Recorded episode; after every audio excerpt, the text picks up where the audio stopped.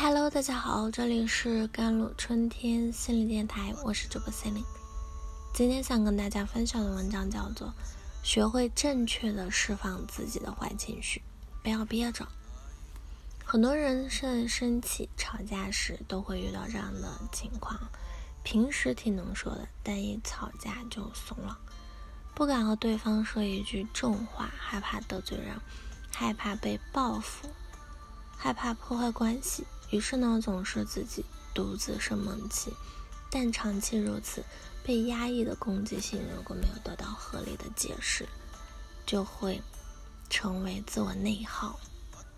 因为没有释放出来，所以我们要学会正确的释放自己的坏情绪，不要憋着不表达，给自己带来内耗，又或者是爆发后毁掉经营许久的人际关系。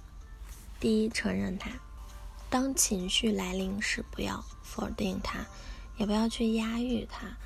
情绪是人的本能，坏情绪也是，所以要承认它的真正存在，不要告诉自己忍一忍就过去。忍让就是在将情绪隐藏在身体内，攻击自己。世界卫生组织呢就曾研究表明，百分之九十的疾病其实都与情绪有关，所以要去。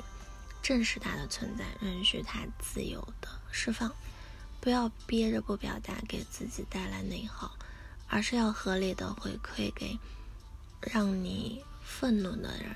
第二就是先冷静下来，给自己一个缓冲的时间，承认坏情绪的存在，承认对对方有不满，并不是要去毫无顾忌的表达，因为太上头的情绪不压制，就很容易变成。一时情绪冲动，做出一些过激的行为，说出一些伤害人、伤害关系的话。因此呢，在想要释放不满时，就需要给自己一个缓冲的时间了。分享一个六秒的法则。心理上说，如果遇到自己非常生气的和愤怒的事情啊，就延迟六秒再做决定。延迟六秒的黄金时间呢，就可以让自己觉察到自己此刻的情绪，避免因为愤怒做出错误的行为。第三就是认知重构，明确让你生气的对象。当情绪上头时，人们很容易将自己的坏情绪释放到不想、不相干的人的地上嘛，嗯，他的身上。譬如迁怒的行为，在领导那受了气。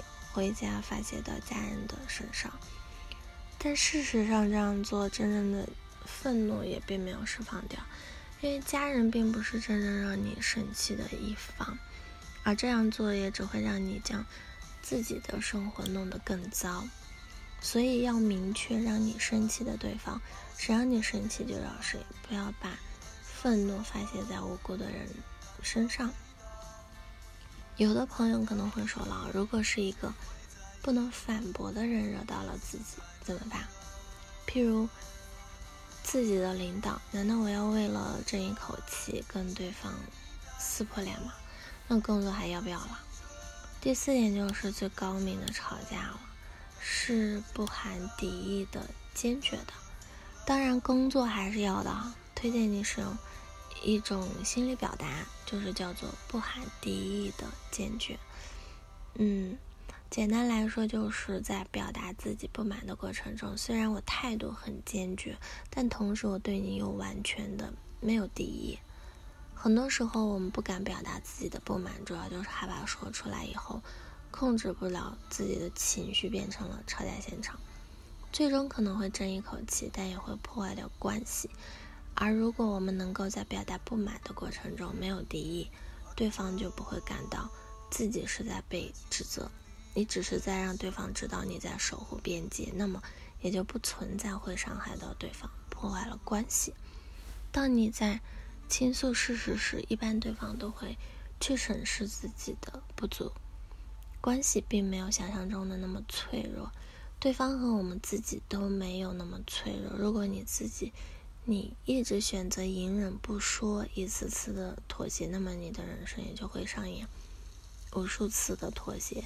当有一天回望自己的一生，是不是会非常的可悲啊？第五点就是避免用你开头，指责和责备别人的语气。在愤怒时，我们很容易用指责别人的语气说话，随便的下结论，不意识的解气。但其实根本问题并没有解决，还将两个人之间敌意再度放大。最好的方式是要用，嗯，多用我开头嘛，去描述自己的感受，客观的陈述事实，指出问题所在。第六点呢，就是清晰且直接的表达出自己的真实感受。生气了，对方说了那些让你感到不舒服的话，你在回击时。一定要明确的指出，不要害怕破坏关系，用一种隐晦的方式回击。这样做，对方是不会意识到自己的问题所在。而且，如果沟通和接受不及时、不够精准啊，还会进一步激化矛盾的。要注意，是要表达自己的情绪感受，而不是一味的指责。表达愤怒，并不是。